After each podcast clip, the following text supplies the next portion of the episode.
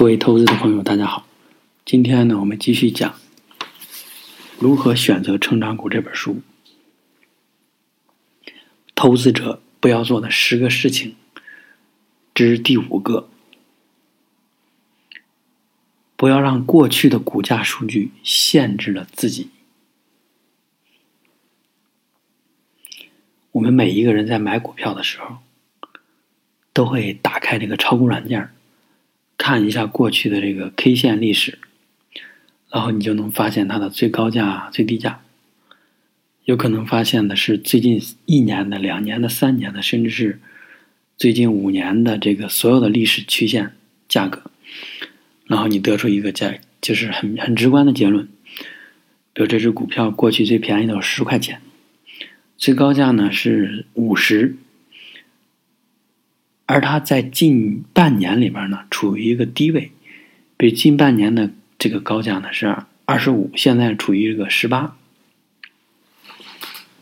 所以你很容易得出一个结论，就说这个股票现在价格还是偏低，或者是中游吧，这种水平算不上偏高。然后你的购买决策，或者是大部分人的购买决策都。取决于这个判断，只要觉得它不太高，然后就买入了。嗯，这种方式呢是有一定的价值、参考价值的。但是呢，如果你想真正的做这个价值投资，或者你想长期持有，你想看过这个透过表象看到本质。这些数据给你的这个参考价值呢，其实并没有你想象的那么大。比如说，我们拿这个网网速科技来说吧，网速科技呢，它的股价高峰五十甚至更多，现在呢跌到了九块钱左右，不到十块钱。从这个方面来看呢，如果你单纯的看这个股价的走势。你会发现它现在真的非常便宜，几乎处于最近几年的这个历史最低值了。那它实际上真的便宜吗？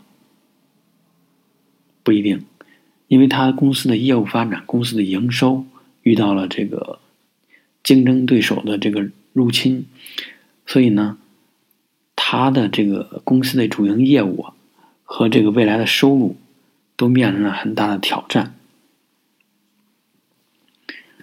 所以呢，就是这个过去的数据，加上这个公司当时的经营的状态，结合起来看才有意义。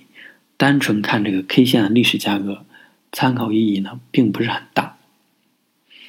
这个我们是判断低位，对吧？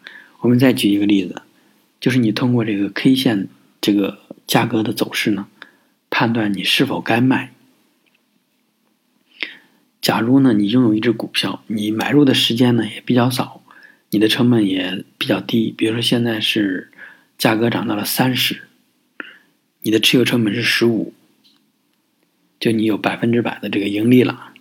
假设这个盈利呢是在短时间内获取到的，比如说在半年左右的时间，你就翻了一倍。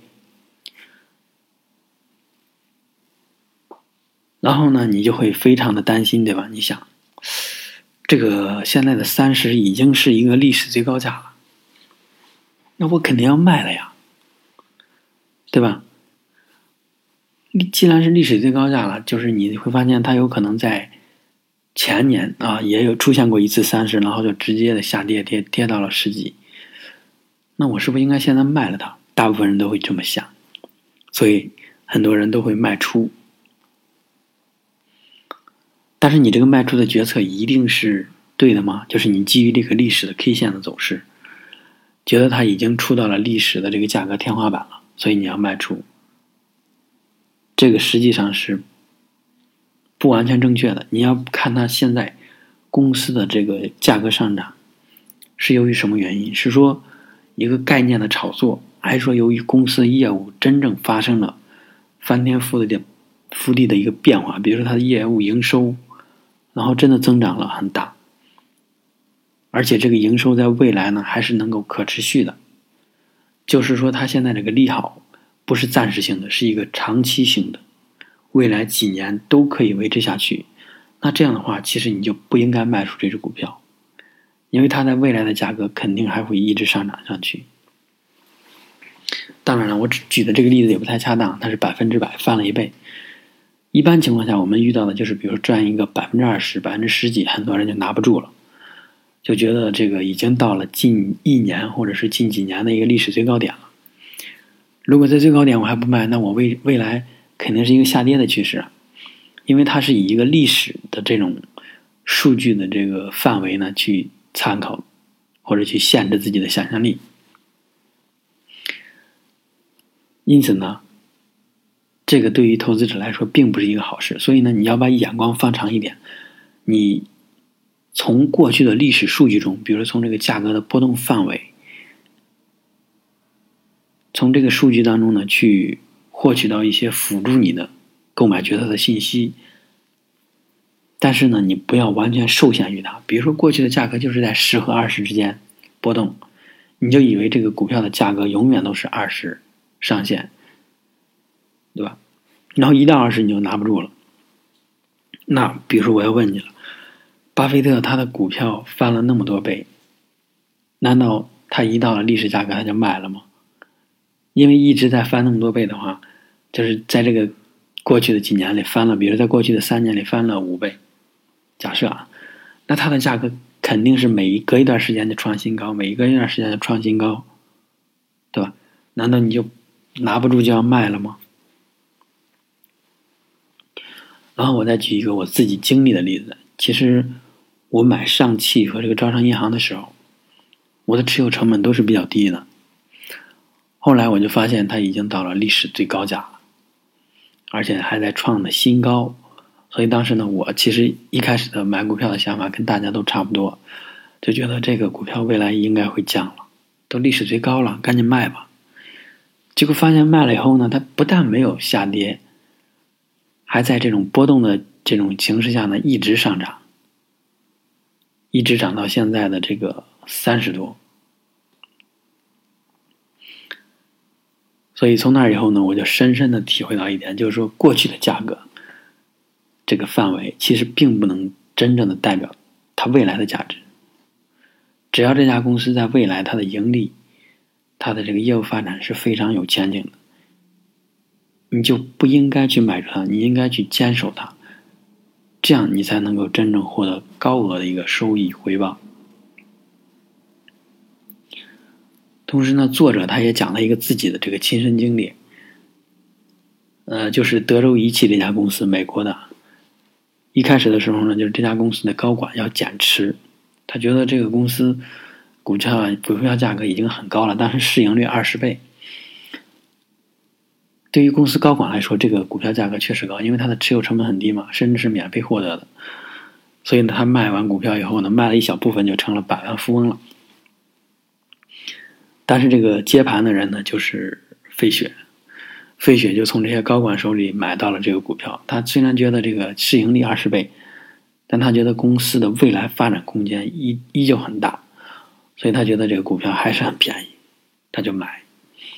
果然呢，就是这个德州仪器这家公司呢，未来在这个不仅在半导体行业，在这个地理还有这个军工呢这些行业都取得了很大的发展，所以它的每股收益从以前的这个不到一美元，到现在一点八美元，再到后来的三点三美元，因此呢，它的股票价格上涨了十多倍，在一年左右的时间里上涨了十多倍。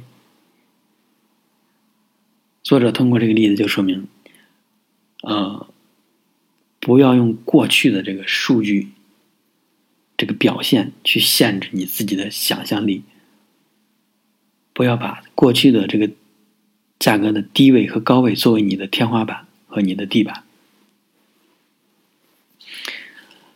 以上说的其实是对于这个过去数据的一个否定性的东西吧，就是你不要太限制于它，但是呢。话还要说回来，就是过去的这些股价数据，其实对于我们是非常有参考意义的。关键就在于我们如何把握住这个度，对吧？就是一方面呢，你要去参考这个数据；另一方面又不让这个数据太限制于你，这样的话，你才能够真正的利用数据，而不是被数据利用。好，以上呢就是我今天分享的这一点。作为投资者，不要被股票过去的这些数据所限制。谢谢大家，祝大家呢在自己的这个投资生涯里啊，都能取得很高的回报。